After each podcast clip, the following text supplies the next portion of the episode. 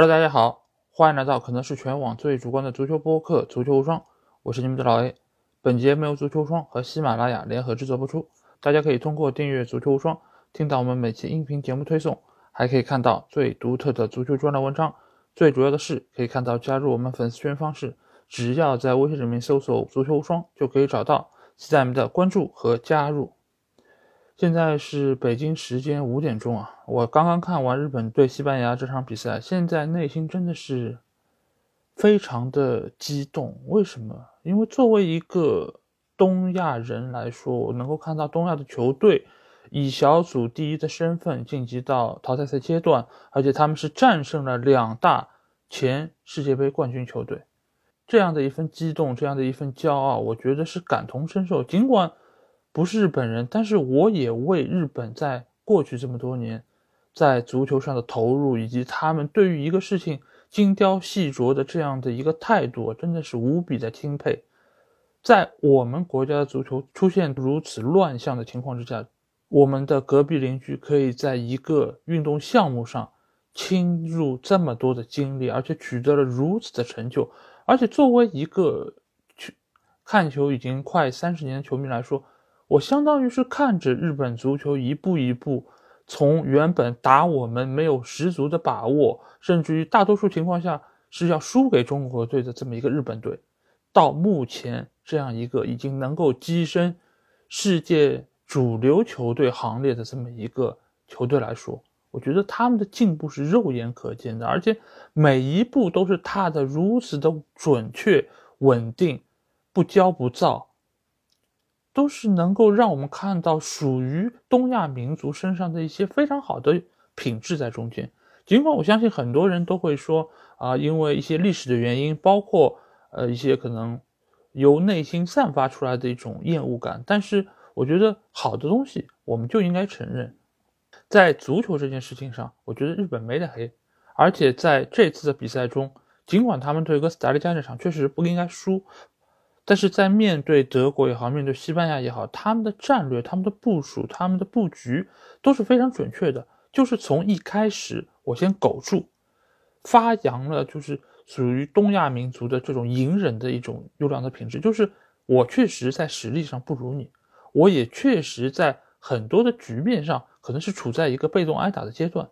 但是我只要能够苟住，我只要能够顶过这最艰难的那个阶段。我们就可以重新起来，我们就可以续上这个命。在目前的这个大环境之下，我觉得这个品质难道不是我们所有国民都应该能够从中得到一些什么的吗？现在整个国内的情况来说，其实大家也都很艰难。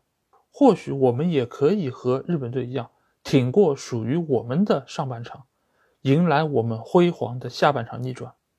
那从这场比赛的开始阶段，我们就可以看到，西班牙队其实他打法很明确，派上了高中锋莫拉塔，其实就是想要以一个高点来冲击日本队，而且他们的效果也是起到了。莫拉塔很早就取得那些进球，而且在上半场的很长一段时间，日本就根本没法出球，他没有办法把自己的阵线燃烧到对方的半场。但是经过了中场休息。森保一果断做出了决定，他派上了两个非常有实力的球员，而正是由于他们的出色发挥，才使得日本队在短时间之内就逆转了比分。而在那一刻，没有人再敢轻视日本队，而西班牙队显然被这两个进球打懵了，他们不知道该怎么能够重复在上半场他们所掌控那个局面。或许他们在那一刻也意识到，上半场的那个优势并不是真的。而只是日本队在积蓄他们的力量。如果大家是玩过那些格斗游戏的话，大家都知道，就是在格斗游戏里面其实是有蓄力的，就是你蓄到一定的这个程度，你是可以放大招的。而在这场比赛之中，日本队就是在下半场放出了他们的大招，而且随着另外一场比赛，德国队他们从领先的情况下到被扳平，到落后，再到扳平，直到他们最后时刻再度领先。西班牙队其实，在场上的心态也由此发生了很大程度的变化，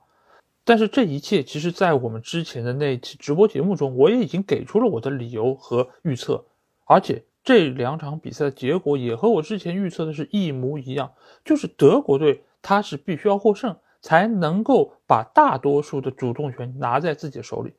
他如果要输球，那基本上就是属于损人不利己，自己没法出线，还可能连带着其他球队出现问题。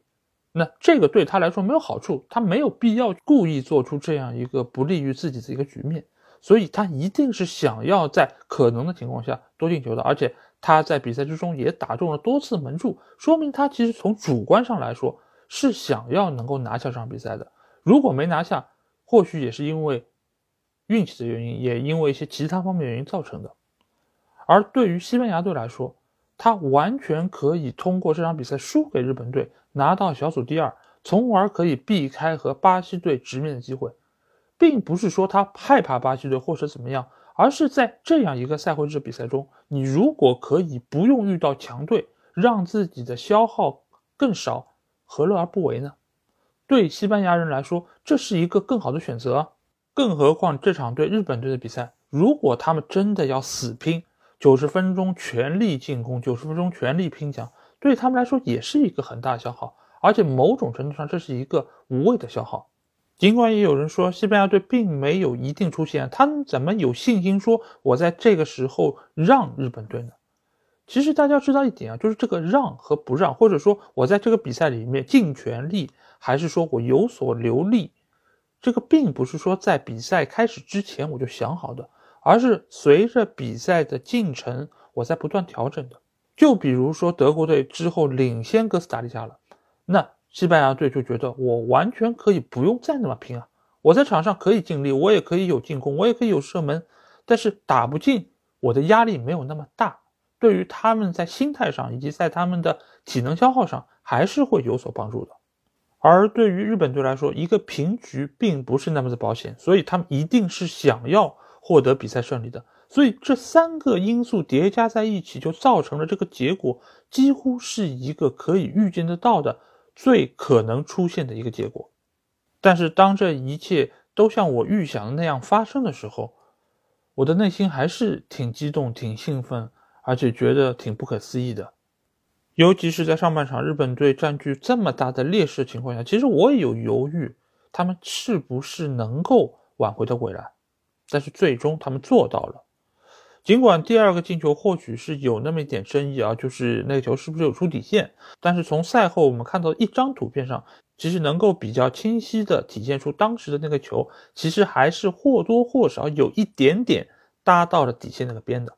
所以我觉得裁判的这个判罚还是准确的。尽管底线不是鹰眼系统覆盖的范围啊，所以没有办法给出我们常规意义上看到那个是不是过门线的那个动画的镜头。但是在那个球打进之后啊，裁判也是经历了很长的时间才最终判这个球有效，说明他们也是从各个角度啊、各个方向、各个机位啊都在比对这个球的范围。而且现在我们知道这个球其实内部它是有芯片的，所以这个判罚我认为应该还是可信度非常高的。而且在赛后，我还听到另外一个声音啊，就是说西班牙队很恶心，他们利用规则消极比赛，或者说是没有尽全力。那我觉得这个事儿应该这么说，就是西班牙队到底有没有强到说我想赢谁就赢谁，有没有到说我想赢你几个球就赢你几个球？其实并没有到这样的一个程度。现在的日本队的实力，我之前也说过，它基本上是属于一个欧洲的二流球队。那你可以等同于或许是丹麦，或许是瑞士这样的一个级别。那你觉得西班牙队赢丹麦，我可以想赢几个就赢几个？我想在第几分钟进球就能够进球吗？没有到这个程度。而且我觉得消极比赛和合理使用规则还是有本质区别的。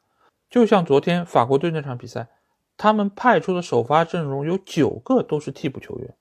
那你觉得他们这么做是不是也有违体育道德呢？作为一个密度非常高的赛事来说，你合理分配体能是非常重要的。而且你为什么需要带这么多替补球员呢？不就是为了让他们能够替补上场，让主力球员有所休息吗？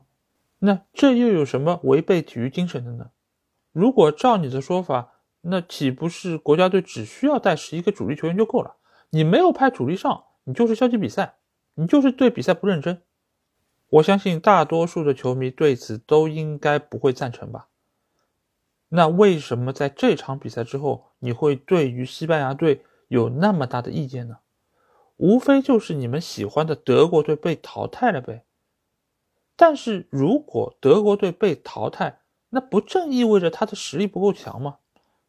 所以你与其去怪西班牙队，你不如应该怪一怪自己，为什么需要把自己的命运交给其他球队？所以不管怎么说，日本队拿到小组第一，就说明他是在这个小组里面表现最好球队。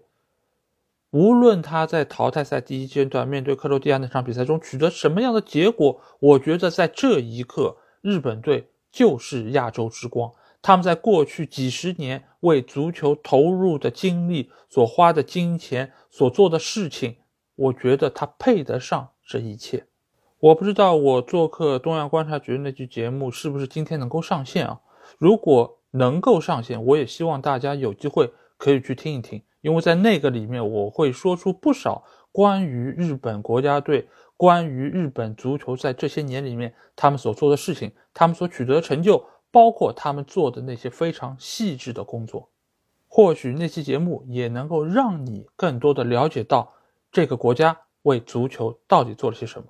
这期节目最后，我想说一说日本他们为上一届世界杯所做的那个纪录片，也就是罗斯托夫十四秒。呃，如果没有看过的朋友，我推荐大家可以去看一下。通过这个纪录片，我们就能够知道日本。对于足球，他们到底是认真到了一个怎样的态度？为了上一届世界杯输给比利时的那场比赛中最后的十四秒，他们进行了非常详细的分析和总结，而且他们也是采访了日本队球员，采访了比利时队球员，让他们回忆当时那一刻到底发生了什么，日本队是怎么失的那个球，当时所有球员的心路历程是怎么样的。他们在重新看到这段令人心碎的画面的时候，他们又做出了怎样的反思？我觉得，但凡有一个民族可以把一个事情做到如此极致的地步，他们之后就一定能够取得胜利，他们一定也就可以获得成功。或许有人会说，他们2050年拿到世界杯冠军这样一个梦想是痴人说梦。但是我在这一刻，我相信他们，我相信他们。随着他们努力的不断深入，二零五零年，谁又知道他们不能拿到世界杯的冠军呢？毕竟就在十天之前，也没有人相信他们可以战胜德国队、战胜西班牙队啊！一切成功都可以来自于一个梦，但是比梦更重要的是你怎么朝着这个梦想。去拼搏，去努力，去奋斗。我觉得日本足球不但是给中国足球打了个样，而且也是让所有人可以看到“努力终将获得回报”这句话，并不仅仅是一句鸡汤文。好，那这期节目其实都不能算是一期完整的短评节目，只是我在这个当刻的一些有感而发。我也相信，在明天的朋友圈里面会有不少人说：“哦，日本队好厉害，日本是亚洲的骄傲，等等等等这样的话。”但是我相信，日本的国民他们在欣喜于这场比赛的结果之外，他们也会继续沿着他们之前既定好的路线走下去，而且在走的过程中，他们还会不断的调整自己的方向，优化自己的路线，这个才是他们能够取得成功。最重要的一个保证啊！好，那这期节目就是这样啊。如果你听了我节目，有什么话想对我说，欢迎在我们的评论区留言。如果想要和我直接交流、畅聊世界杯的话，也可以来加我们的群，只要在微信里面搜索“足球无双”就可以找到。期待你们的关注和加入。那这期节目就到这儿，我们下一期的无双短评节目再见吧，大家拜拜。